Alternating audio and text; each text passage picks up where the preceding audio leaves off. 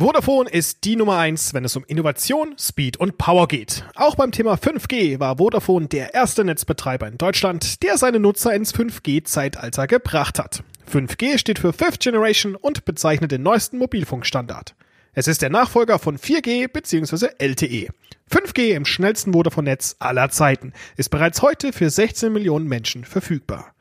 Lade deine Lieblingsfilme, Musik und Podcasts in Sekundenschnelle herunter. Auch alle Mobile Gamer kommen mit Vodafone und 5G voll auf ihre Kosten. Dank Gaming in Echtzeit und Server, die deutlich schneller mit dem Smartphone kommunizieren, können Spieler auch unterwegs ohne Probleme den nächsten Highscore knacken. Bei Vodafone ist 5G bereits in allen Red- und Young-Tarifen ohne Extrakosten enthalten. Zusätzlich bietet Vodafone auch tolle 5G-fähige Smartphones zu attraktiven Konditionen an, wie zum Beispiel das neue iPhone 12 oder Samsungs Galaxy-Reihe. Nichts ist schneller als jetzt. Hol dir 5G auf Vodafone.de.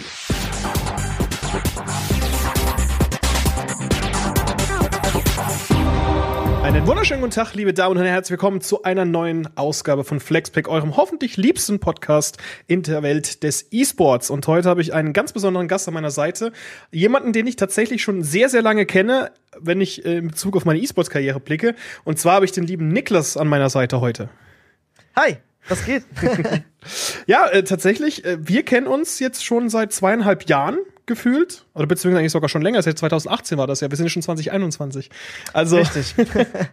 genau, also muss ich auch dazu sagen, der Niklas ist ein ähm, Profispieler oder aktuell aktuell eher Content Creator, früherer Profispieler in Rainbow Six Siege und er war die erste Person, die ich in meiner Tätigkeit als E-Sports Redakteur im, in der Welt von Rainbow Six Siege interviewen durfte. Und äh, seither sind wir eigentlich immer ein bisschen in Kontakt geblieben und in letzter Zeit verfolge ich auch ein bisschen mehr seine Streams, weil der gute Herr doch relativ viel Ahnung von dem Spiel hat und ich halt als Newbie, der irgendwie selbst beim Newcomer-Modus schon irgendwie komplett abkackt, äh, mir da den einen oder anderen Tipp abholt. Und dementsprechend, darum geht's auch heute, um Niklas, um Rainbow Six Siege, um das Leben als Profi, was man so alles erlebt hat in dieser Zeit und einfach generell dein Werdegang. Freut mich, dass ich hier sein darf. ja, ich habe dich auch gerne hier und ähm, gerade für die Leute, die dich nicht kennen, würdest du dich einfach mal ganz kurz vorstellen, ein paar Worten beschreiben, wer du bist, was du tust und wo du herkommst. Ja, also ich bin der Niklas, bin momentan 24 Jahre alt, äh, spiele Rainbow Six Siege seit Anfang an. Ähm, das war im April 2015 gab's die, die Closed Alpha, die habe ich mitgespielt. Und seitdem hat mich das Spiel halt so geflecht, dass ich halt selbst professionell gegangen bin und habe für viele große Namen gespielt, angefangen von Panther Sports über Navi bis hin vor kurzem bei Team Secret. Ähm, ja, spiele Rainbow Six Siege ja auf einem sehr hohen Level. Und äh, wie du schon sagtest, mache ich momentan eher Content Creation und äh, bin nicht mehr aktiv im, im Pro-Play, äh, genau. Pro-Player-Leben unterwegs. Genau, aber ich glaube, also da bin ich halt, oder davon gehe ich auch schwer aus, dass dir das Dasein als Profi jetzt halt auch gerade in der Hinsicht, weil du machst ja viele Twitch-Streams, du hast auch einen YouTube-Kanal, dass dir das auch ziemlich gut geholfen hat, oder muss man einfach sagen, weil das hat dir eigentlich auch, glaube ich, dahingehend Türen, Türen Hof geöffnet, wenn man das so richtig sagt. Ähm, weil es ist halt so, den Eindruck habe ich halt, wenn ich dir zuschaue, wie du spielst, es ist halt für dich weniger spielen, wie man das jetzt kennt, von jemandem, der einfach irgendwie sich in so, so, so ein Game reinschmeißt, sondern bei dir ist es halt wirklich, es ist, als ob ich einem Taktikprofi oder einem Taktikcoach zuschauen würde, weil du halt genau weißt, wo du hinlangen musst.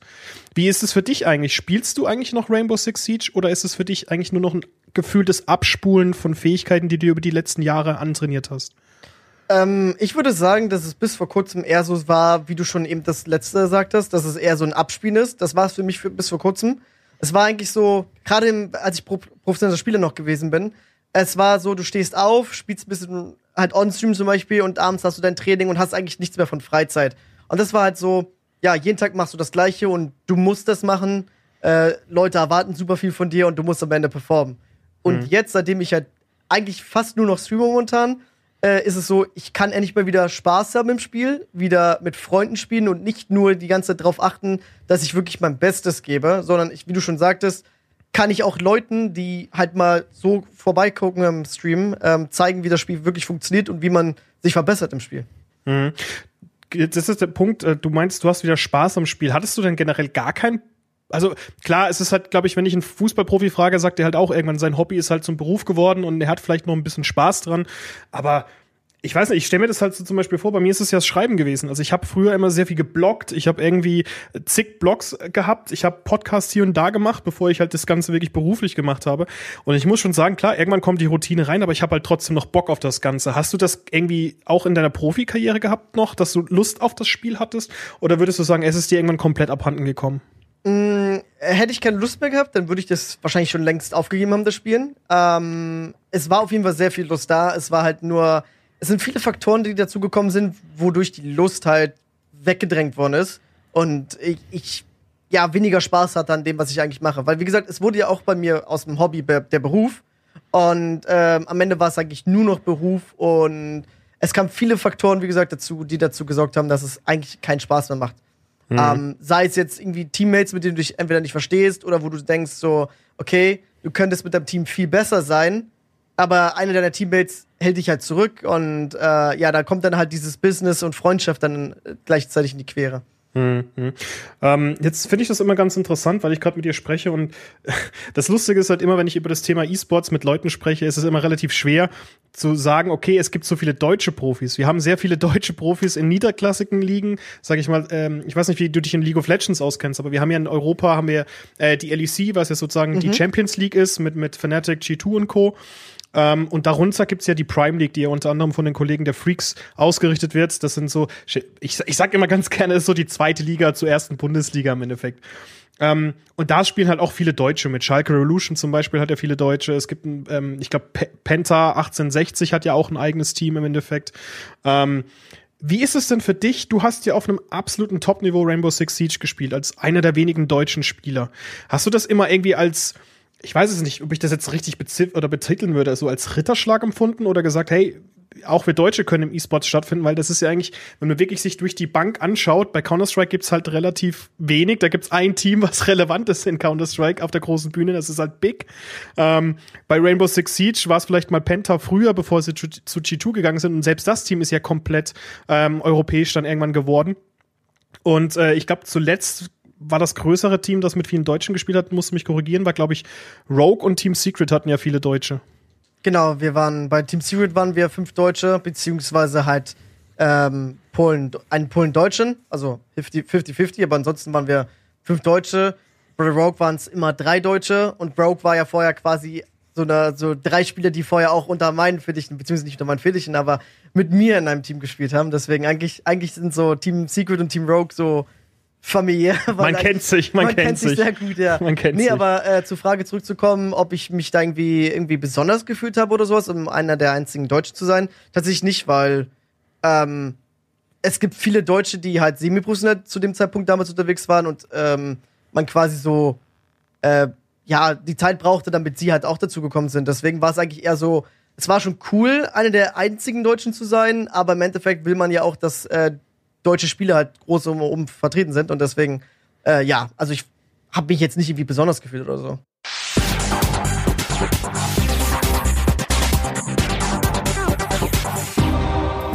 So, liebe Freunde, bevor wir jetzt weitermachen mit dem normalen Podcast, habe ich mir die liebe Kate von Accenture eingeladen, denn wir möchten ein bisschen mehr über das Thema E-Sport bei Accenture sprechen. Und ich glaube, da bin ich mit dir an der genau oder exakt richtigen Stelle.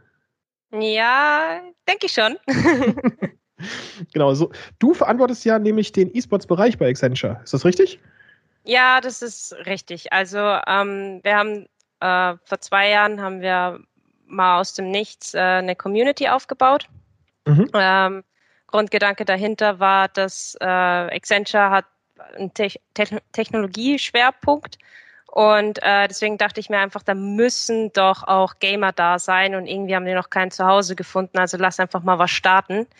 Ähm, und über die Zeit haben wir dann einen Discord-Server aufgebaut, wo die Gamer wirklich einfach unter sich sein können. Ähm, natürlich, wo wir schauen, dass das mit Accenture harmoniert, aber auch eben, wo die Gamer-Kultur leben kann. Mhm. Und ähm, innerhalb von einem Jahr haben wir von sechs Leuten mittlerweile 255 äh, Accenture Gamer äh, und nicht nur in, in Deutschland, Österreich und der Schweiz, sondern wirklich äh, weltweit, also äh, Norwegen, England, ähm, Italien, USA, mittlerweile sogar Philippinen und auch Indien. Ähm, von daher es ist innerhalb von einem Jahr wahnsinnig gewachsen und es hört einfach nicht auf und es ist schön zu sehen, dass sie sich da zu Hause fühlen. Absolut. Ich habe das ja auch schon vor zwei Podcasts äh, von mir selbst aus gesagt. Ich habe ja eine äh, staatlich geprüft, ich bin staatlich geprüfter Fachinformatiker, weil ich das immer so gerne ausführe. Und ich merke halt, ich habe es damals schon gemerkt vor zehn Jahren, als ich meine Ausbildung gemacht habe, dieser, diese Schnittstelle zwischen der Technologieindustrie und dem Gaming ist halt extrem groß. Und gerade im E-Sports-Bereich ist es noch größer, weil gerade da kommt es zum, oder da ist es sehr wichtig, diese Schnittmenge zwischen, wie, wie schnell ist ein Server, wie schnell antwortet ein Server, wie, wie hängt es mit dem Ping ab, etc. Da hatten wir ja vorhin schon mal drüber gesprochen. Und ich, ich finde es einfach faszinierend, gerade dass halt ein Technologieunternehmen, das auch schon so lange existiert wie Accenture, dass die halt wirklich gesagt haben, hey, wir möchten das nicht einfach nur draufklatschen. Also es ist nicht E-Sports, wo einfach da steht E-Sports drauf, okay, das ist jetzt E-Sports, sondern du bist ja selbst das beste Beispiel. Ihr lebt ja diese Kultur vor. Ja, genau, weil ich finde, es gibt nicht nur zum einen, weil das Skillset da ist, sondern ähm, wenn man schon sagt als Unternehmen, man möchte da reingehen in, in diese Industrie, ist es aus unserer Sicht extremst wichtig, das auch intern zu leben äh, und, und das zu wachsen, dass diese Kultur auch etabliert wird. Und, ähm, und es ist auch, wie du schon sagst, diese Schnittstelle ist so groß. Ähm, es ist einfach ein Wahnsinn zu sehen, dass wenn man jetzt zum Beispiel in unserer Community eine Frage zu einem technischen Thema hat, kriegst du sofort zehn Antworten. Ja, ich bin hier Softwareentwickler, ich bin hier Tester, äh, ich mache hier das in dem Bereich und du hast sofort ein Team zusammen und kannst schon wieder das nächste Projekt theoretisch starten. Und das ist so spannend, das zu sehen. Und ähm, deswegen, ich war immer schon davon überzeugt, dass genau in, in dem Bereich äh, auch die, die richtigen Leute sind. Mhm. Und das hat man ja auch gesehen, dass, dass ihr auch an das Thema glaubt und auch an die Leute glaubt. Und deshalb habt ihr auch mit den Rocket Beans zusammen ja die Serie, wie Moritz ja letztes Mal schon vorgestellt hat, Profiles ins Leben gerufen. Wie ist da deine Beteiligung gewesen? Ähm, ich bin mehr im Hintergrund natürlich mhm, gewesen. Ähm, also gerade auch wegen, wegen der Community oft gefragt worden, hey, wie siehst du das? Findest du das so in Ordnung? Ähm, harmoniert das mit der Community? Also ich habe ähm, war so ein bisschen Advisor, so im Hintergrund kann man sagen. Aber jetzt nicht vor der Kamera oder ja, das hat dann alles der, der Felix super gut gemacht. Genau. Ja, aber trotzdem, das Thema ist etwas, was da ist und was nicht weggeht, also zumindest aus eurer Perspektive heraus und auch aus unserer Perspektive heraus, E-Sports ist nicht das nächste große Ding, es ist schon längst da. Das ist, das, und das finde ich eigentlich ganz cool, das sieht man halt auch, da möchte ich auch ganz gerne nochmal unseren Zuhörern und Zuhörenden ähm, accenture.com slash esports ans Herz legen weil da findet man eigentlich alles zu dem Thema Profiles und auch eure Unterfangen oder beziehungsweise Unternehmen hinsichtlich der E-Sports-Geschichte. Genau. Und jetzt habe ich aber noch eine Frage an dich persönlich, so im Endeffekt, weil du hast ja gesagt, du bist auch groß, äh, äh, groß an E-Sports interessiert und spielst ja auch sehr viel äh, privat. Hast du denn irgendwelche Ligen oder Turniere, die du auch verfolgst? Äh, ja, ich, ich schaue mir halt regelmäßig äh, ISL an und natürlich bei Counter-Strike äh, jedes Event, das gerade rauskommt, ähm, muss ich natürlich mitverfolgen. Mhm. Ähm, was ich natürlich äh, liebend gern auch mir angucke, sind einfach die Matches von äh, noch nicht Profis oder noch nicht offiziellen Profis, weil die spielen einfach richtig, richtig gut. Und das ist einfach schön, da mal ein Matchmaking anzugucken. Ja. Und ähm, ja, also ich schaue mir beides an. und das Coole ist ja, dass du nicht nur dass du es nicht nur anschaust, sondern du spielst ja auch selbst und da hast du ja auch gemeint, dass die Community bei Accenture halt auch entsprechend groß mittlerweile ist und dass man sich nicht nur zusammenfindet, um ein Projekt zu starten, sondern halt auch Matchmaking zusammen zu betreiben.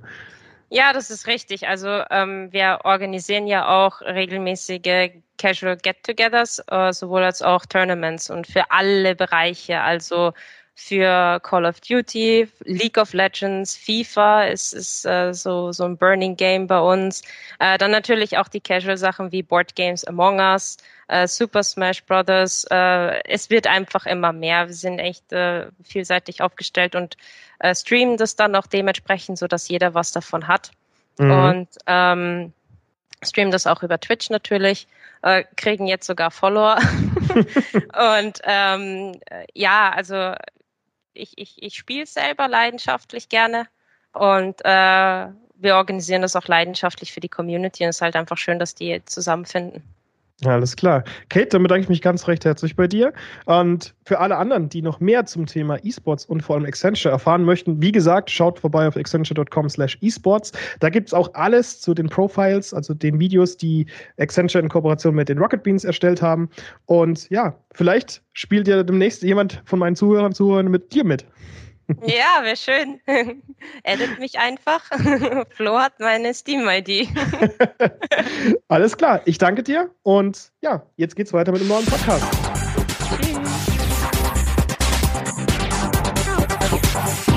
Aber mal generell, generell gesprochen, äh, egal ob du jetzt deutscher Profi bist, ob du aus Polen kommst, aus Brasilien, ihr alle liebt ja das Spiel. Das ist ja der Grund, warum man Rainbow Six Siege sp spielt. Und für mich hat es, fand ich das immer ganz cool. Also ich muss tatsächlich sagen, und da freuen sich wieder die Leute von Ubi, wenn ich das immer erwähne. Für mich ist Rainbow Six Siege einfach aktuell der beste Shooter im E-Sports, weil er halt so was, was variantenreich, facettenreich ist. Ähm, Counter-Strike und Valorant sind super Spiele, muss man sagen. Die machen halt auch Spaß, weil gerade Counter-Strike sich ja in den letzten Jahren immer wieder neu erfunden hat. Zum Beispiel, ich glaube, Rainbow Six Siege müsste jetzt noch drei Jahre dranhängen, damit eine neue Version rauskommt, um den Zyklus von äh, Counter-Strike Source und äh, Global Offensive zu bekommen, weil das hat sich ja 2013 geändert und wir sind jetzt schon äh, im neunten Jahr so gefühlt. Und ich finde das einfach immer interessant. Ähm, Gab es denn bei dir eigentlich nie so die Idee oder die, der Wunsch, vielleicht mal ein anderes Spiel zu spielen? Oder hast du andere Spiele gespielt und bist du dann sozusagen, ja, ich habe jetzt Counter-Strike gespielt, oh, da kommt noch was Neues von Ubi, das ist jetzt die, das ist jetzt die Beta, ich spiele das mal, oh, ich bin ja gut, ich werde jetzt Profi. oder wie war das ähm, dann bei dir? Also ich habe ja auch angefangen damals mit Counter-Strike, Call of Duty und vielen anderen Games und habe halt semi-professionell halt Counter-Strike Source und Dave Defeat Source damals gespielt. Das ist halt Ach, Dave, Dave Defeat, das war ja, super. Diese, genau, das war ein super geiles Game. Mit der Schaufel. ich würde mir wünschen, dass es da endlich mal einen dritten Teil gibt, aber glaube ich nicht dran. Ähm, nee, ich bin von den Spielen halt gekommen und dachte mir so, gut, äh, probieren wir das Spiel mal aus. Das habe ich damals auf der E3 gespielt oder äh, nicht gespielt, sondern gesehen und dann auf der Gamescom gespielt und so eine Sachen. Und äh, dachte mir so, yo, das Spiel gefällt mir halt wirklich. Spielen wir es mal ein bisschen weiter. Und irgendwann dachte ich mir so, gut, Gamescom eingeladen worden, dann möchte ich definitiv, definitiv professionell spielen. Äh, ich habe schon öfters auch so gesagt, so, hm, könnte ich mal ein neues Spiel rauskommen, welches man ein bisschen mal mehr game könnte, weil irgendwann ist halt, wenn man das halt fünf oder sechs Jahre spielt, irgendwann ist ein Game halt ausgelutscht einfach. Ähm, aber dadurch, dass Rainbow Six Siege facettenreich ist und sich immer ändert, ist es eigentlich auch immer wieder ein neues Spiel, würde ich sagen, von alle, also was heißt sozusagen, es ist quasi ein neues Spiel alle drei Monate im Endeffekt. Mhm. Ja, klar, weil das ist halt das ist das, was ich, glaube ich, ein bisschen bei Counter-Strike abgegangen ist, bei Source damals. Dass es sich gefühlt, also gut, aus der damaligen Zeit war eh noch E-Sports noch ein bisschen, ein bisschen, also gab es ja schon, also das ist ja sehr lustig, dass das allererste große Counter-Strike-Turnier schon 2001 oder 1999 gab, wo man, glaube ich, sogar 100.000 US-Dollar gewinnen konnte. Ich glaube, das war damals in Dallas. Ich bin mir nicht mehr ganz so sicher. Ich möchte jetzt hier auch keine Falschaussagen treffen. Ähm, aber ich fand das irgendwie immer, ich habe das 1.6 sehr gerne gespielt. Das haben auch Freunde von mir in der ESL gespielt. Das war übrigens damals noch was, wenn man gesagt hat, so, oh, man spielt in der ESL, man ist ja was Besonderes. Und dabei bist du halt, weiß es ich, bist du halt so ein Clap-Trap Bot-Team irgendwie, das halt irgendwie alle fünf Minuten irgendwie äh, geklappt wird. Oder, und äh, trotzdem hast du halt eine ESL gespielt, weil es halt was Neues war. Jeder hat sich damit nicht ausgekannt. Ähm, und ja, klar, und da hast du halt Counter-Strike ewig gespielt und dann kam irgendwann Rainbow Six Siege auf den Markt, wo ich sagen muss, okay, ich habe vorher, ähm, was habe ich denn gespielt? Ich habe Raven Shield, habe ich glaube ich das letzte mhm. Mal irgendwie wirklich so gespielt auf der PlayStation 1 damals noch und es war ja sehr, also das war ja sehr, ähm, wie nennt man das denn? Äh, super taktisch. Also das war ja eigentlich fast so ein taktisch Taktikmanager, wie okay, wie stelle ich meine Truppen irgendwie ein? Und ähm, das hat mich auch ein bisschen an SWAT erinnert, falls du dich noch erinnern kannst. Mhm. SWAT 3 war ja auch super, super taktisch. Das hat mich immer, bei SWAT 3 hat es mich immer nur aufgeregt, dass du die Waffen nie gesehen hast. Ich fand es immer cool, wenn man die Waffen ja. gesehen hat. Das, da gab es ja dann SWAT 4 und dann gibt es demnächst auch Ready or Not, welches quasi der Nachfolger von SWAT ist. Da freue ich mich richtig drauf. Ja, das habe ich jetzt schon ein paar Mal gehört tatsächlich. Ich glaube, Marius hat mir auch mal was dazu erzählt. Ähm, Genau. Aber jetzt, um nochmal auf das Thema E-Sports ähm, zurückzukommen, beziehungsweise dich als E-Sportler, du bist ja jetzt aktuell Content Creator, aber trotzdem hast du natürlich alles mitgenommen, was man halt in der E-Sports-Szene in Rainbow Six Siege mitnehmen kann. Kannst du ein bisschen was aus den Anfangstagen erzählen, wie du das Ganze erlebt hast? Weil du hast ja gesagt, du bist schon seit der Beta dabei und da hat sich auch einiges getan. Ähm, wie hast du das denn erlebt? Weil ich glaube, Marius hat das auch zu mir mal gemeint und das hat auch ähm, Alexander Englisch, einer unserer Kommentatoren, hat auch zu mir mal gemeint, so, das erste Jahr war okay, das zweite Jahr hat einen richtigen Durchhänger gehabt, wo die Leute halt einfach weggelaufen sind und ja, und das Jahr drei oder, oder soll halt, war halt der Durchstart im Endeffekt, dass wir halt jetzt Rainbow Six Siege so haben, wie wir es halt kennen oder zumindest auf den Weg dahin gebracht hat. Ähm, ja, also Year One war halt wirklich so, es kam online, kaum einer wusste was davon und du hattest halt auch damals schon dieses ganze Problem, oh, jedes Game hast du einen Cheater. Das Problem haben wir jetzt zwar aktuell auch, aber es ist nicht so schlimm wie damals. Ja, das hast du ja eigentlich in jedem Online-Spiel. Ja, in jedem Online-Spiel hast du das Problem. Das war aber auch, glaube ich, das einzige Problem. Es hatte nicht so viele Bugs und ja, das Hauptproblem war eigentlich nur, kaum einer kannte das Spiel. Es wurde zwar gut promoted, finde ich, weil ich habe es ja auch mitbekommen, ähm, aber es waren sehr wenig Spieler und man hat immer gesagt so von wegen, ja, nächste Season gibt's das Spiel nicht mehr. Und das Rainbow Six Siege hat sich das immer wieder neu erkämpft, dass es weiterhin gespielt wird und immer wieder mit neuem Content gefüttert worden ist und das immer und immer besser wurde. Ähm, wie du schon sagtest, Year One oder beziehungsweise Year Two war eigentlich wirklich dieser Hänger, wo halt alle dachten so von wegen, ja, das Spiel ist wirklich nächstes Jahr wirklich tot, da passiert nichts mehr. Und dann schwupps, von jetzt auf gleich kam dann irgendwie der Content, wo alle gesagt haben, yo, Rainbow Six Siege ist es halt einfach wieder. Mhm. Und ich meine, ich glaube, es ist tatsächlich bisher immer so gewesen, dass es von Season zu Season, also jetzt nicht in Year One, Year Two, damals dachte man so, okay, das Spiel ist tot. Aber in Year 3, Year 4, Year 5 jetzt dachte man immer auch immer so von wegen, ja, Anfang der Season richtig geil, Ende der Season dachte man sich so, hm, macht gar keinen Spaß mehr und dann im nächsten Season kam halt wirklich wieder Content, wo alle gesagt haben, okay, es macht wieder richtig Spaß. Mhm. Und das haben wir, glaube ich, in Rainbow Six Siege von Season zu Season immer und immer wieder, dass die Leute halt gegen Ende aufhören und dann kommt wieder der Boom, wo ganz viele Leute anfangen.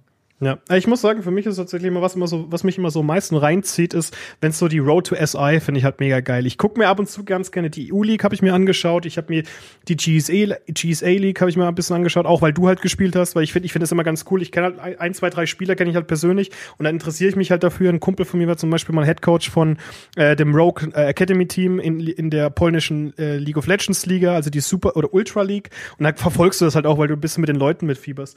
Ähm, aber dann jedes Mal, wenn es zum SI geht, halt angefangen mit 2019 und dann hochwärts, das fand ich dann immer cool, muss ich sagen. Also seit, seit dem Major, seit 2018 mit dem Major habe ich mich immer so ein bisschen für, für jetzt wollte ich schon Counter-Strike sagen, für, für, Rainbow Six Siege interessiert.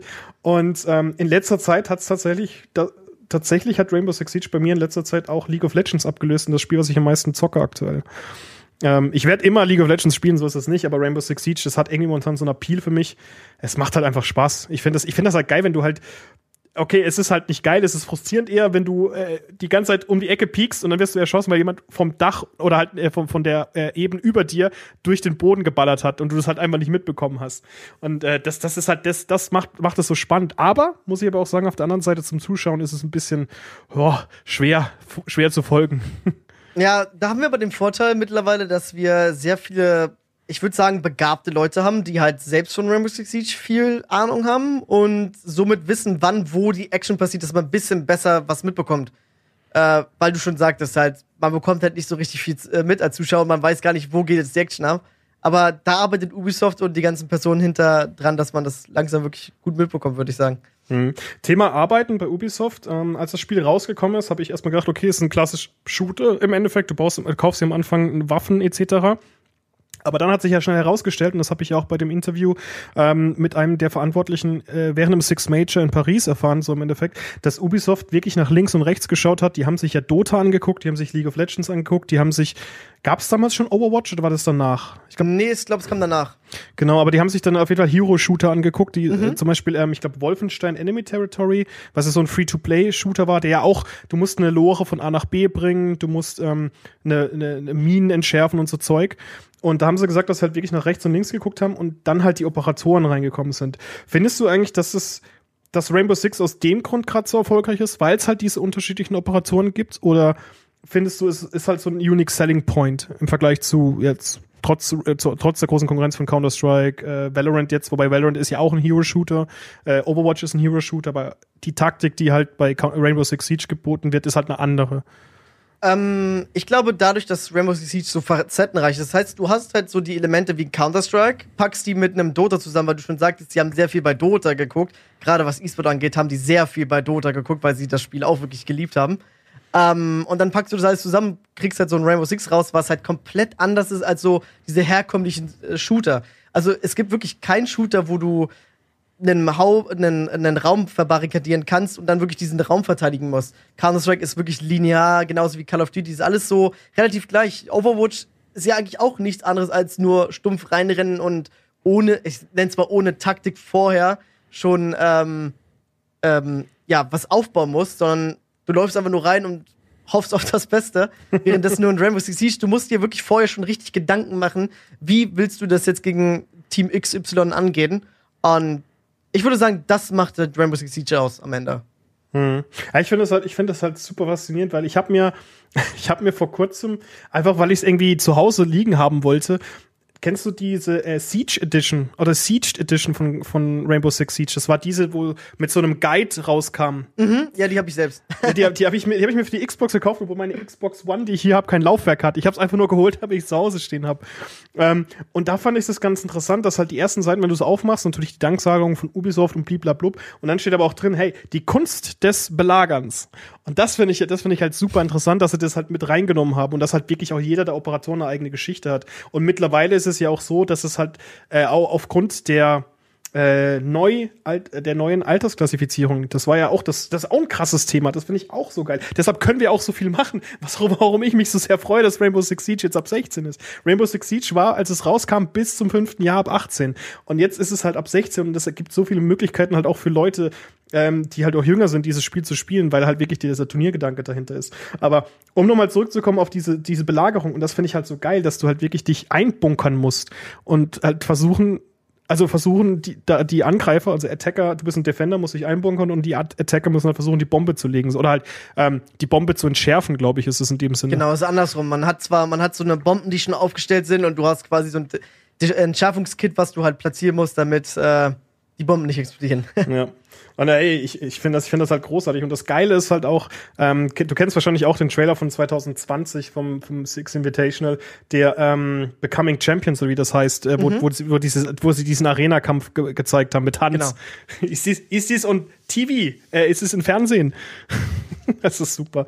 Ähm, genau, aber das Six Invitation ist auch ein gutes Stichwort, weil wir haben leider feststellen müssen oder erfahren müssen, dass dieses Jahr, also 2021, das Six Invitation nicht stattfindet, aus vertretbaren Gründen. Also ich finde, es ist eigentlich auch nur sinnig gewesen, das jetzt sozusagen abzusagen oder zumindest verschieben. Ähm, und das führt mich auch zu der Frage, die ich mich eigentlich, die oder vielleicht die meisten unserer meiner Hörer interessieren dürfte. Und zwar, du warst Profi. Wie ist es denn, als Profi zu arbeiten? Wie ist es als Profi zu leben und auf großen Turnieren zu spielen? Ich glaube, das ist halt für viele Gamer so ein Kindheitstraum im Endeffekt. Du wirst halt eingeladen, du musst dich im Endeffekt um fast nichts kümmern. Du kriegst einen Flug, du kriegst ein Hotel, du bekommst Taxis. Es steht überall am, am, Flughafen äh, bei den Hotels immer irgendwelche Leute, also Staffs rum, die halt dich einweisen und dann machen die im Endeffekt alles für dich. Du hast halt auch für dein Team jemanden, der für dich verantwortlich ist. Das heißt, wenn du mal ein Problem hast oder so, dann gehst du zu der Person hin und die helfen dir bei wirklich allem. Teammanager dann, oder? Oder? So Teammanager, aber von Ubisoft zum Beispiel. Ah, okay. Äh, beziehungsweise okay. von der ESL und jeder, jeder hatte so seinen, nicht komplett eigenen, aber so, sagen wir mal, so fünf Teams hatten halt eine Person, die halt für alles verantwortlich war im Endeffekt. Das heißt, wenn was angekommen ist, dann haben die sich um alles gekümmert. Das halt auch, wie gesagt, um äh, Flüge und sowas haben die sich halt im Endeffekt gekümmert. Und ähm, ja, wie war's? Ist halt richtig cool. Wir haben in Rio de Janeiro im Olympischen Stadion spielen dürfen, oh, haben im, im, Olympischen Hotels äh, schlafen dürfen, hatten wirklich ein riesen krankes Feeling und das halt immer und immer wieder, weil wir, wir waren ja nicht nur in Rio de Janeiro, wir waren in Sao Paulo, war ich vor. Ich war mehrmals in Kanada und durfte dort in einem riesen Eishockeystadion spielen. ähm, minus, ach, minus 28 Grad am ersten Tag, als wir angekommen sind. Ey, ich bin, ich bin eingegangen. Ja, das, das, war, das ist halt ein Nachteil. Du, hast, du musst dich dran gewöhnen, du hast auch Jetlag, ne? So, aber mm. der mhm. Vorteil ist, du bist halt meistens immer ein paar Tage früher da und hast halt dann keine Probleme. Ja klar, du musst dich halt einspielen auch. Richtig, aber das mit dem Krankwerden war halt auch so ein Problem. Invitational, Tag 2, wie sie schon sagt, ist minus 28 Grad oder so. Und was war halt alle krank im Endeffekt. Wir haben das, den ersten Spieltag war alles super. Wir haben alles zerstört. Zweiter Spieltag, krank wie sonst was. Und wir lagen eigentlich alle nur noch im Bett. Oh ähm, Mann, ey. Ja, war halt ein Nachteil. Aber an sich ist halt ein Kindertraum, wie gesagt. Ähm, ich glaube, jeder träumt mal davon, mit seinem Hobby Geld zu machen und vor vielen Leuten spielen zu können. Und soll jetzt nicht abgehoben klingen, aber so quasi so Fanboys haben oder sowas. Die, Klar, ähm, natürlich, du, also wenn, wenn du Bock drauf hast, also ich, ich, also ich glaube, jeder, der sagt, er, er findet es blöd, Fans zu haben, ist halt auch so ein bisschen gelogen, würde ich sagen. Also ja. ich, ich fände es schon cool, wenn man wirklich jemanden hat, der einen so cool findet, weil für das, was man tut, es ist schon, es ist schon ein cooles Gefühl, muss man schon sagen. Auf jeden Fall sehr cool. Ähm, meine, man kennt ja auch viele Leute aus der ganzen Welt. Ist ja nicht nur so, dass man dort nach Kanada kommt und denkt so, okay, da sind jetzt vielleicht zwei, drei Deutsche, die sich kennen und dann äh, unterhältst du dich mit denen, sondern da kennt sich ja wirklich jeder aus der ganzen Welt und die kommen wirklich von überall her, aus Japan, wie gesagt, aus Europa kamen ganz viele, aus verschiedenen Städten aus Amerika und alle kamen nach Kanada nur, um die Person sehen zu können und die äh, Spieler sehen zu können. Das ist halt schon cool. Und das, das, das ist auch etwas, was ich beim E-Sports ziemlich geil finde, weil du spielst halt ein Videospiel und dieses Videospiel kann jeder spielen, natürlich entsprechend im Alter, aber du, du brauchst halt nicht, gut, was brauchst du? Du brauchst halt einen PC, aber wir gehen mal davon aus, du hast einen PC, also jeder normale Mensch hat eigentlich so, so, so heutzutage einen PC Hause, zu, zu Hause stehen. Ähm, aber du brauchst zum Beispiel, wenn du Fußball spielen willst, du brauchst halt Teammates, du brauchst halt dieses, du brauchst beim Baseball, du brauchst einen Schläger, du brauchst einen Ball, du brauchst die Handschuhe, beim Basketball, du brauchst einen entsprechenden Platz, du brauchst den Ball, ähm, du brauchst die, die Ausrüstung und alles. Beim PC, es reicht wirklich irgendeine Billo-Maus, eine Billo-Tastatur, ist natürlich nicht optimal, aber im Endeffekt kannst du dich hinsetzen und kannst halt alleine spielen und dadurch lernst du halt auch Leute kennen. Ähm, wie, wie war das denn für dich? Hast du denn auch im, im E-Sport sozusagen oder durch die durch den Beruf oder durch den Beruf des E-Sporters auch Leute kennengelernt, mit denen du heute sozusagen noch zu tun hast. Jetzt sage ich mal mich mich ausgenommen, weil wir haben ja eigentlich äh, auf der beruflichen Ebene miteinander zu tun gehabt, bis wir dann zusammen bei der ESL One in, in Hamburg waren. Nee, in Köln, Köln, Köln. In Köln, Köln, genau. Ja, ähm, ja also ich habe viele Freunde kennengelernt, ob es Spieler sind aus der ganzen Welt oder ob es ähm, Zuschauer sind, die ich halt auf einer persönlichen Ebene kennenlernen durfte und nicht nur so als äh, Fan und Starspieler oder wie auch immer, sondern mhm man hat wirklich viele Leute kennenlernen dürfen und man spielt auch mit vielen Leuten zusammen. Also wirklich, ich spiele mit vielen Leuten, die ich dort kennengelernt habe, spiele ich mit denen zusammen und äh, wir können uns Freunde nennen. Ist auch mit Content Creatern. Also ich weiß nicht, ob der Bikini Buddy was sagt. Einer der größten Rainbow Six Siege Content Creatern aus Schweden. Ich habe ich hab tatsächlich mit nur mit sehr also Rainbow Six Siege Content Creatern habe ich nur mit sehr wenigen bisher zu tun gehabt. Okay. So Jer Jericho 5, mhm. äh, Deko und Joost. Okay, dann nennen wir mal Joost und, und Jericho. Es war sogar so weit, dass ich bei, bei Jericho 5 für die Gamescom vor zwei Jahren übernachtet habe und wieder zusammen mhm. auf die Gamescom gegangen sind. Dadurch habe ich zum Beispiel Jost kennengelernt. Ist halt so, man kennt sich und man macht was mit den Leuten zusammen. Ob es ja. jetzt nur Essen ist, zu Gamescom gehen, man macht auf jeden Fall mit viel mit den Leuten zusammen. Und das finde ich halt cool, gerade in E-Sport. Und das ist äh, gerade für die Business-Ebene ist es halt auch cool, weil selbst ich habe für, für mein Projekt Watch Siege äh, viele coole Leute kennenlernen dürfen. Dich oder jetzt von Ubisoft halt viele Leute, mit denen man mhm. halt viel machen kann und auch für später, nicht nur für E-Sport, sondern halt auch für späteren Laufwerdegang äh, äh, Vorteile quasi erbringen kann. ich, will, ich will übrigens die ganze Zeit Siege Watch sagen. Nicht Watch Siege. Ich will will's die ganze. Nee, ich habe tatsächlich, als ich dir die Nachricht geschrieben habe in Twitter, habe ich die ganze Zeit äh, Siege Watch geschrieben und ich musste es immer korrigieren, weil ich dann extra nochmal auf dem Twitter-Account nachgeguckt habe. Ähm, genau. Aber also ich, ich, es gibt schon viele Vorteile. Du hast, du lernst halt viele Leute kennen, du, du reist um die Welt, du zockst ein Videospiel von Millionen von Leuten, äh, sagen wir mal live und halt auch im Internet. Ähm, aber würdest du auch sagen, es gibt so auch Schattenseiten in diesem Business ähm, oder halt auch, also halt, die man vielleicht nicht offensichtlich sieht, wie zum Beispiel, klar, du hast einen Jetlag, du hast Stress, du bist halt viel hier und da, was man vielleicht als First World Problems äh, abtun würde, aber weil du halt auch ein bisschen, in gewissem Maße ein bisschen privilegiert, du wirst halt fürs Zocken bezahlt, sage ich jetzt mal. Aber würdest du sagen, dass es halt auch Sachen gibt, die du oder die dich halt auch in der Zeit als Profi beschäftigt haben, wo du sagst, hey, das ist halt scheiße gelaufen oder das sind halt Dinge, da sollte man vielleicht noch nachbessern. Ähm, weil früher war es jetzt zum Beispiel als Beispiel, früher weil das Thema mit der Ernährung wurde ja überhaupt nicht ähm, angegangen. Spieler haben einfach alles in sich hineingestopfen können und es hat die Leute überhaupt nicht interessiert. Mental Coaches ist ja ein großes Thema gewesen. Wie gehe ich eigentlich mit dem Stress um? Das hat man ja auch gesehen bei Astralis. Ich weiß nicht, ob du das verfolgt hast. Mhm. Die Astralis-Jungs hatten ja auch teilweise Burnout und haben sich dann erstmal zurückgezogen, bevor sie wieder angefangen haben zu spielen. Ähm, hast du irgendwas in der Hinsicht oder irgendwelche ähm, Negativerfahrungen gemacht in deinem Beruf? Ähm, ja, auf jeden Fall. Negativerfahrungen gab es ganz viele dass wenn du nicht performst zum Beispiel und das über einen längeren Zeitraum nicht machen kannst, weil, wie du schon sagst, zum Beispiel Ernährung oder sowas falsch eingestellt ist oder man sich nicht irgendwie darum kümmert, dass man wirklich äh, pünktlich wach ist und wirklich auf dem Moment da ist, kann ja, man halt Kopf, Kopfblockade halt auch. Ko ja. Kopfblockade kann es auch nur sein. Dann kann es sein, dass du zum Beispiel aus dem Team rausfliegst.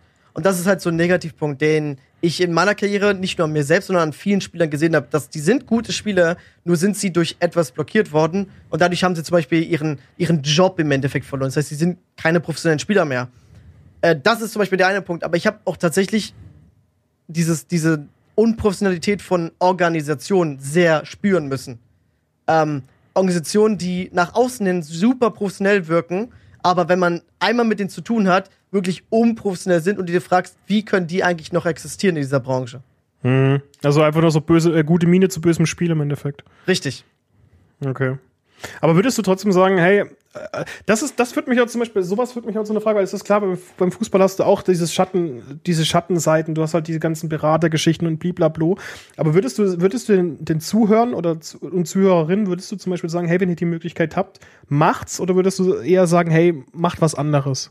Ich würde sagen, macht es auf jeden Fall, aber auch wirklich nur, wenn ihr euch sicher seid, dass es Konsequenzen haben kann und äh, dass es definitiv nicht für immer ist. Weil, ähm, ich habe das ja schon mal angesprochen gehabt. Ähm, es gibt halt viele Sachen, die man beachten muss. Es ist nicht nur, dass man einfach zockt und Geld verdient. Nein, es verdienen ja viele Leute mit, ob es jetzt die Organisation ist oder der Staat. Ähm, man muss Steuern zahlen, man muss sich selbstständig melden, man muss Krankenkasse zahlen. Und das sind alles Punkte, die man vorher bedenken muss, äh, die dafür sorgen können, dass du mit deinem Hobby, wo du Geld verdienst, am Ende kein Geld mehr verdienst, sondern ja, was anderes machen musst im Endeffekt. Also, hm. ich sage, es ist eine coole Erfahrung gewesen. Und man, wenn man die Möglichkeit hat, sollte man es machen, wenn man wirklich alles bedenkt. Hm.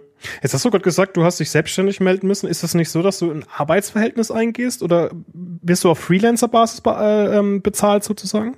Nee, du, du bist halt eine selbstständige Person, musst dich selbstständig melden und die meisten Organisationen äh, bezahlen dich halt auf einer nicht Gageart, aber einer, äh, die machen ja Werbung mit dir. Also die bezahlen, mhm. bezahlen quasi die Werbung mit dir.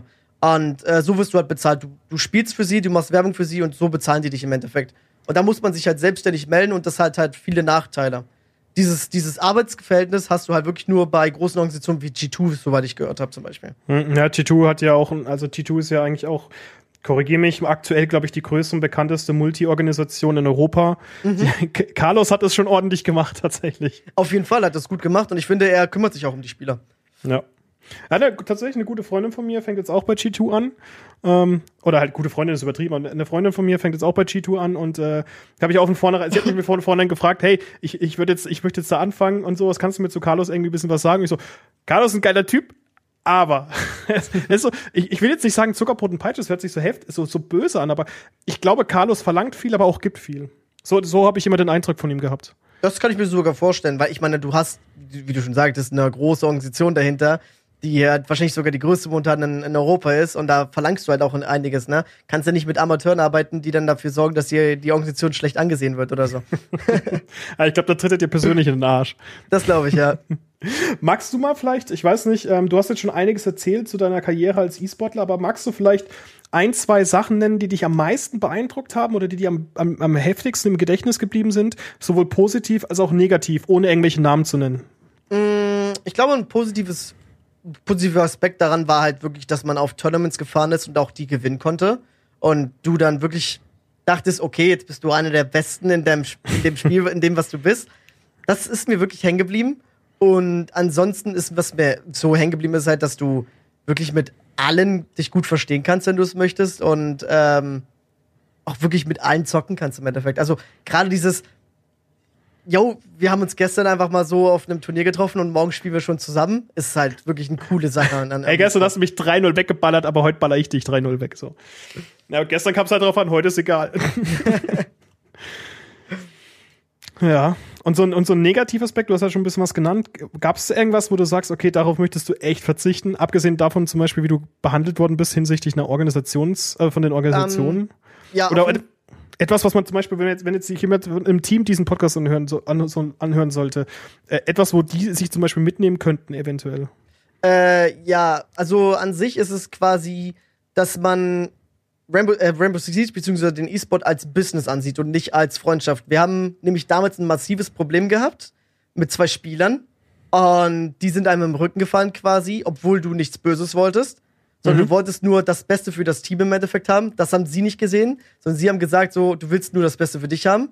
Und das hat mit einer Organisation zu tun, die halt die Spieler nicht gut behandelt hat. Und die Entscheidung von mir, dieser Organisation zum Beispiel nicht beizutreten, haben zwei Leuten nicht gefallen.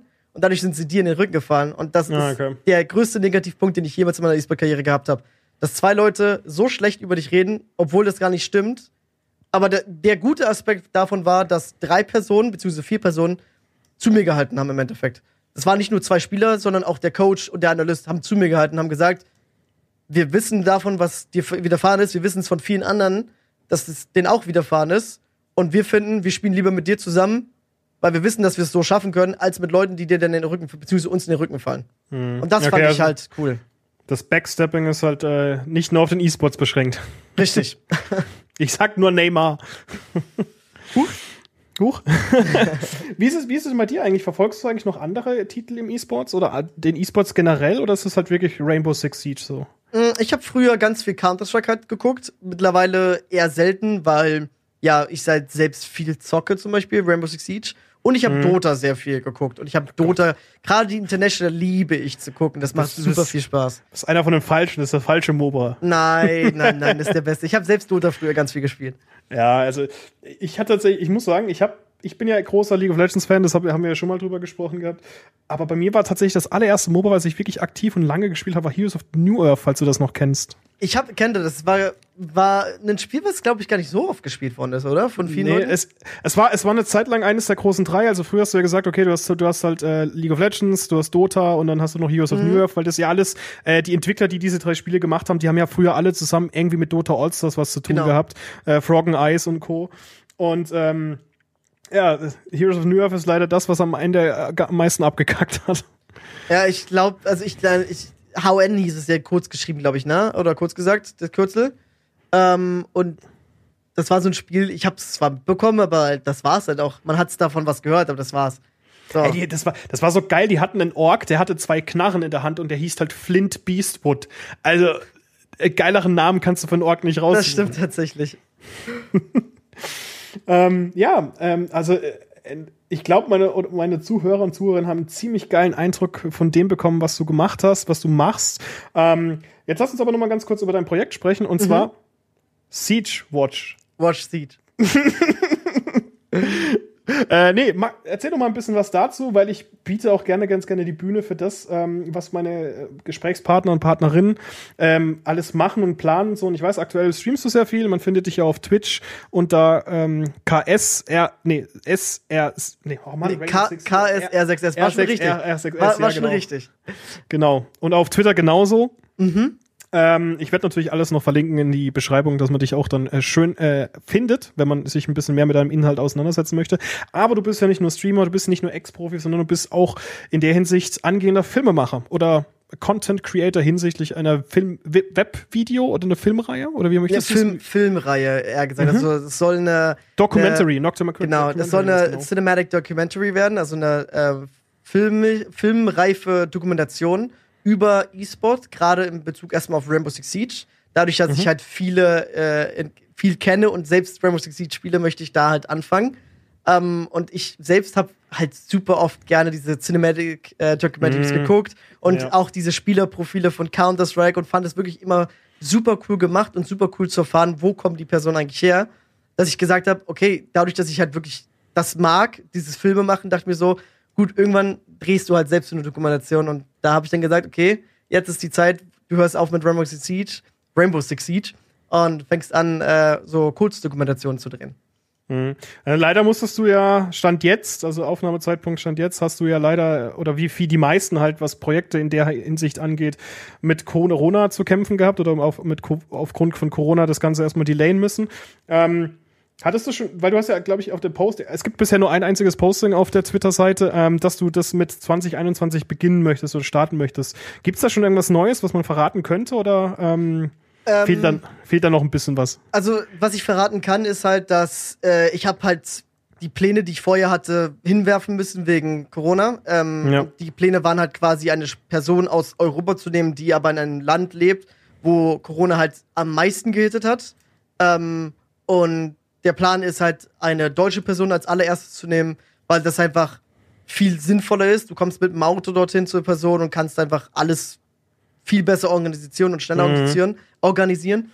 Und äh, ja, das ist ja der Plan, dass ich halt jemanden aus Deutschland nehme, einen professionellen Spieler, und äh, die erste, alle, allererste Episode über ihn mache. Mhm. Okay, das hört sich doch mal schon ganz gut an. Also die Cinematics, die Spieleprofile kenne ich von Counter-Strike, weil wir haben es ja auch viel auf dem Sender drauf und ich kann mir, ich, ich habe schon eine gute Vorstellung und eine gute Idee, wie das werden wird. Und denk dran, dass du niemals vergessen darfst bei solchen Sachen, die Cinema Bars. Immer schön schwarze Balken oben und unten. Ohne sieht's gar nicht gut aus, muss ich sagen. Also wirklich. Ja, also es gibt schon, es gibt schon coole Videos. Äh, Riot macht das ja ab und zu ganz gerne. Ähm, aber ich finde irgendwie, wenn, wenn man sich die ESL, also gerade die ESL Aftermovies und, und, und äh, die ganze, zum Beispiel, du vorhin gemeint hast, Spieleprofile auch im Rainbow Six Siege Bereich, die gibt's ja immer ganz von, von G2, die haben ja ein, zwei Stück auf, auf YouTube, die irgendwie so 20, 30 Minuten gehen. So stelle ich mir das halt auch mhm. vor in, die, in Richtung, wie es bei dir aussehen könnte. Und alles sind immer Bars. ja, auf jeden Fall. Also Cinema Bars gehören auf jeden Fall dazu. Wenn du Cinematic sein willst, gehören diese Cinema Bars dazu. Ist einfach so. Ich, ich will immer Cinnamon, Cinnamon Bars sagen, also äh, die äh, Zimt Bars. Okay, mein Lieber. Ähm, dann haben wir gerade eben schon drüber gesprochen. Erstmal bedanke ich mich ganz recht bei dir, dass du dir die Zeit genommen hast. Also ich habe jetzt tatsächlich auch noch ein paar neue Einblicke bekommen in die Welt von Rainbow Six Siege, äh, die mir so auch noch nicht bekannt waren. Und ich finde das halt auch immer super geil, weil ich halt einfach mit den Leuten, die ich hier in meinem Podcast habe, auch persönlich mich noch mal ein bisschen weiterentwickeln kann, neue Sachen lerne. Ähm, und mir auch wieder mit wieder mehr Bock auf Rainbow Six Siege gemacht hat. äh, ich glaube, du willst eh, übrigens, du willst niemals mit mir spielen. Das ist halt echt schlimm. Ach, glaub mir, ich spiele mit so vielen Leuten zusammen, auch mit Leuten, die Silber und so sind. Ich, ich bin nicht mal eingerankt, ich bin Level ja, 25. Gut. Aber ich glaube nicht, dass du da jetzt einen größeren Negativpunkt hättest, warum ich nicht mit dir spielen würde. ah, weißt du was, ich spiele einfach immer Rook und stell dir deine, deine Platten hin und dann ist gut. So muss es. genau, ähm, auf jeden Fall vielen lieben Dank, dass du dir Zeit genommen hast. Das ist, äh, bedeutet mir tatsächlich auch persönlich sehr viel, nicht nur als, äh, als äh, Journalist, sondern halt auch als äh, Mensch, der sich für das Thema auseinandersetzt und auch äh, gerade deinen Werdegang jetzt die letzten zweieinhalb Jahre ein bisschen verfolgt hat. Ähm, und da möchte ich dir noch die Gelegenheit geben, für die Leute, ähm, da draußen, wo man dich denn findet überall, weil du hast ja nicht nur Facebook, das ist ja nicht nur Twitter, wo, wo, wo findet man dich denn überall? Also momentan findet man mich hauptsächlich auf Twitch und Twitter. Ich habe zwar einen YouTube-Kanal, der ist momentan sehr inaktiv, werde ich aber wieder aufrollen lassen, weil du ja schon sagtest, du bist ja eher der Noob im Endeffekt und man kann halt viel mitnehmen. Habe ich halt vor, in Zukunft wieder ein bisschen da aufzurollen und den Leuten zu helfen, gerade Neulingen zu helfen. Ähm, und ansonsten bin ich auf Instagram, aber Instagram ist halt so eine Plattform, da lasse ich die. Ist grad, jeder. Die, da ist jeder und ich lasse sie gerade links liegen, weil sie mich eigentlich nur noch nervt. Ja, gut. Solange, gut, solange du nicht irgendwie von TikTok rumhoppst. Nee, überhaupt nicht. Gar, ich bin gar nicht bei dem Hype von TikTok. Null. aber dafür packst du gleich Snapchat aus. Nee, ich habe früher mal Snapchat ausprobiert, aber ich habe nie den Hype um Snapchat verstanden. Also wirklich. Ach, naja, ich. Naja, gut. Und, und, okay, die ganz wichtige Frage: Wann können wir mit dem Niklas OnlyFans rechnen? Oh, da fragen schon einige drüber. Ja, wahrscheinlich nie. Ja, ich glaube, so, so, so schön sehe ich auch nicht aus, du. Oh, na gut, das ist ein gut, gutes Schlusswort, würde ich fast meinen. Nein, Niklas, ich bedanke mich ganz recht herzlich, dass du dir die Zeit genommen hast. Ähm, an alle liebe Leute da draußen, ihr habt gerade gehört, wo ihr Niklas findet. Ähm, recht herzlichen Dank für deine Aufmerksamkeit, äh, beziehungsweise nicht deine Aufmerksamkeit, für eure Aufmerksamkeit.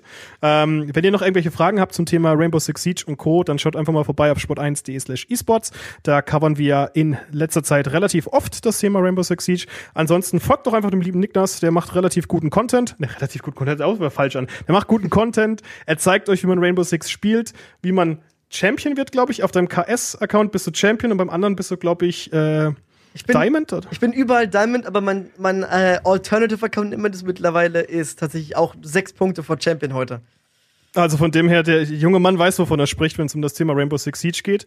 Ähm, dann ja, vielen lieben Dank dir, vielen Dank euch da draußen und dann sage ich jetzt einfach mal bis zum nächsten Mal. Auf Wiedersehen, ciao, ciao.